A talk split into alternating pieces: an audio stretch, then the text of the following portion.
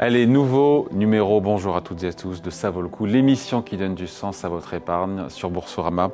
Avec aujourd'hui cette question, le climat est-il désormais un critère d'investissement boursier? On en parle avec vous. Laurent Morel, bonjour. Bonjour David. Associé chez Carbon 4. Est-ce qu'on peut dire qu'il y a assurément aujourd'hui, même au niveau du grand public, une conscience des enjeux, une prise de conscience, en France? Et pas seulement, mais déjà en France, sur cette nécessité de s'adapter euh, au changement climatique en cours, à ceux qui sont à venir, aux, enjeux, aux défis, à tout cet argent qu'il va falloir trouver, investir même si dans l'actualité, on a évidemment les incendies au Québec qui, euh, qui sont là pour nous rappeler l'urgence quand on l'oublie.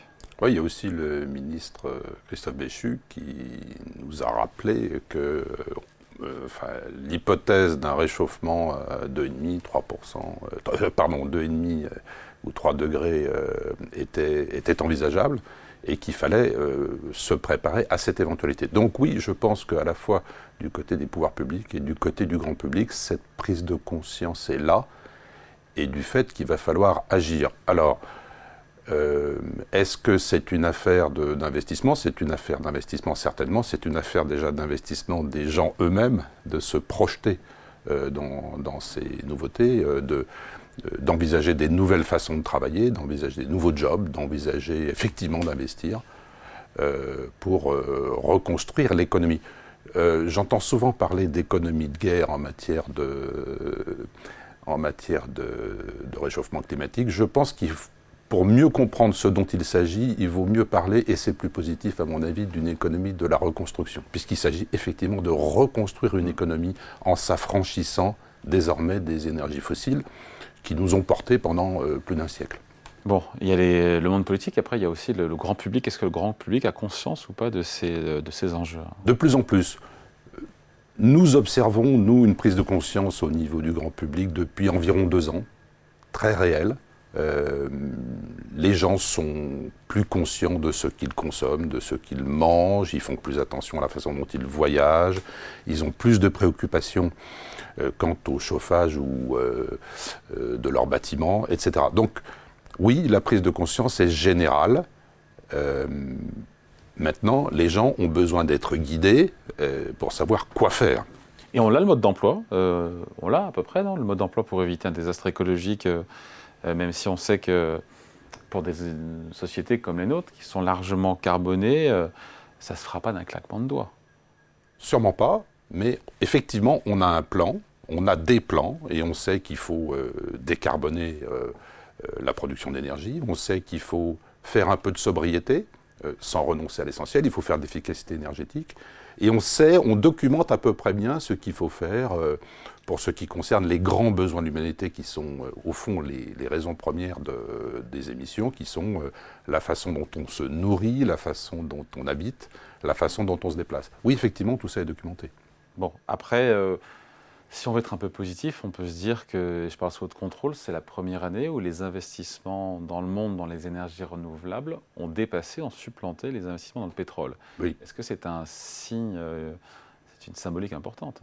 Moi, je pense que c'est historique, en effet, et euh, je ne suis pas le seul. Donc, euh, vous savez, il y, a, un organisme mondial qui fait référence en, la matière, qui est l'Agence internationale de l'énergie, l'AIE, l'AIE qui a publié son rapport 2023 sur l'investissement. Hein, et en 2023, il, s'investira 1750 euh, milliards à peu près dans les énergies euh, renouvelables et 1000 milliards seulement euh, dans, les, énergies fossiles. C'est-à-dire que c'est une augmentation considérable par rapport à seulement 5 ou 6 ans, où les deux quantités étaient à peu près à, à, équivalence. Pour le seul investissement dans le solaire, le seul investissement dans le solaire à 500 milliards d'euros cette année, l'AIE euh, donc euh, annonce, et ça c'est assez symbolique, que ça sera plus important que l'exploration pétrolière. Hmm. Après, je reviens, pardon, l'environnement est important, le contexte est important, et je reviens à la question, est-ce que le climat, comment le climat peut, doit être désormais un critère d'investissement? Moi, je m'interroge, notamment pour les particuliers qui nous regardent, est-ce qu'ils se disent, bon, tiens, je vais acheter cette valeur-là ou cette valeur-là pour le mettre dans mon portefeuille Est-ce que, voilà, euh, comment je prends en compte le, euh, le climat euh, Quelle info je peux avoir Comment je la comprends, cette information Comment, voilà, c'est compliqué. Hein. oui, c'est assez compliqué. Alors nous, à Carbon 4 Finance, on fournit de l'information pour les gérants, donc plutôt pour des, gens qui ont des bureaux de recherche et qu'on va alimenter avec des informations sur le changement climatique et la transition énergétique. Donc ça ne s'adresse pas forcément, en effet, au grand public. Peut-être qu'on peut prendre un exemple et parler. On, parlait d'énergie tout à l'heure, Total Energy, ah, qui annonçait ses résultats, enfin qui, sur la base de ses de, ces résultats du premier trimestre, très spectaculaires. Euh, et qui affirme être en train d'accélérer sa transition énergétique, mais pour beaucoup, ça ne va pas assez vite, puisqu'il y a toujours des nouveaux euh, gisements qui sont. Euh, voilà. Et, et, c'est notamment la question que l'investisseur pose. Je n'ai pas de réponse ce matin, David, à cette question, mais on peut peut-être poser le, poser le problème. Euh, effectivement, la question que posent les investisseurs dans l'action totale, c'est est-ce que la transition de, ce champion mondial de l'énergie va assez vite vers euh, les nouveaux euh, modes de production d'énergie? Je cite deux chiffres. Total effectivement est un champion mondial de l'énergie. On, peut s'enorgueillir euh, d'avoir en France un des majors euh, de l'industrie euh, énergétique mondiale et, c'est une chance et un atout pour, pour la France. Donc si je prends le seul pétrole, la capacité de production de Total c'est 1,4 million de barils par jour. Mmh. C'est intéressant parce que c'est à peu près la consommation de la France. Mmh. Voyez? Mais si je prends la production électrique, euh, euh, Total revendique environ 30 TWh de production euh, annuelle, alors que la consommation de la France, c'est 500 TWh. Donc vous voyez bien que c'est un champion national pour le pétrole, ça ne l'est pas encore pour la production électrique. Or, si on pense qu'effectivement, on décarbone l'énergie et qu'on va du fossile vers l'électrification, eh bien Total a un enjeu très important pour rester un champion national de l'énergie, de se convertir à l'électrique. Donc ce que vous dites indirectement, c'est qu'ils vont pas assez vite, c'est qu'ils n'accélèrent pas assez.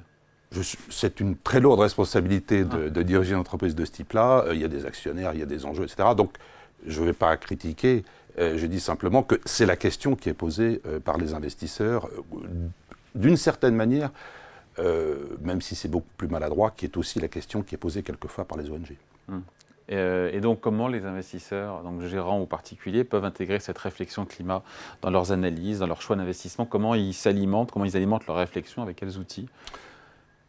Si je continue sur, euh, encore, et c'est une affaire de travail, il faut investiguer dans, chaque, euh, dans chaque secteur, mais si je, je, tire un petit peu la comparaison totale, ce qui n'est pas simple pour l'investisseur, c'est que les rendements euh, sur le pétrole aujourd'hui sont bien supérieurs à, à ceux qu'on a sur euh, la production électrique. Hein. On a 25% de, de Rocher sur les sur le de, de, de, return on capital employed, enfin de, rentabilité, de rentabilité des capitaux investis euh, sur le pétrole. On est seulement à 10 sur les ENR. Hein. disons donc effectivement il y a ENR énergie renouvelable. Énergie renouvelable. Parlez-vous le, parlez le Morel. Ah oui. Désolé David. Euh, ce qui est certain, c'est que voilà, il y, a, au fond ce dilemme. Est-ce que j'investis avec des très forts rendements euh, sur le fossile aujourd'hui, euh, mais avec une question sur la valorisation à court terme, ou est-ce que j'investis plus sur le, les ENR avec un, un, taux de rendement immédiat moins élevé, mais peut-être une perspective euh, moyen terme supérieur. Si je regarde les, les, PER de, ces, de, différentes entreprises, euh, le ratio cours sur bénéfice. Le ratio cours sur bénéfice, merci David. Euh, on a sur une action comme Total environ 6, si vous voulez, alors que sur Neoen, qui est certes une entreprise beaucoup plus petite, mais qui est complètement concentrée sur les ENR, on est à 50. Ah voilà. Donc, ça dit quelque chose. Je préfère acheter un PER de 6 qu'un PER de 50. Mais bon. Tout dépend Sans de aucune considération pour le coût climatique. Hein, mais euh, Tout dépend de peut-être de votre horizon d'investissement. Euh, c'est effectivement la question qui est posée à l'actionnaire, comme elle est posée au management total, comme elle est posée à la société tout entière.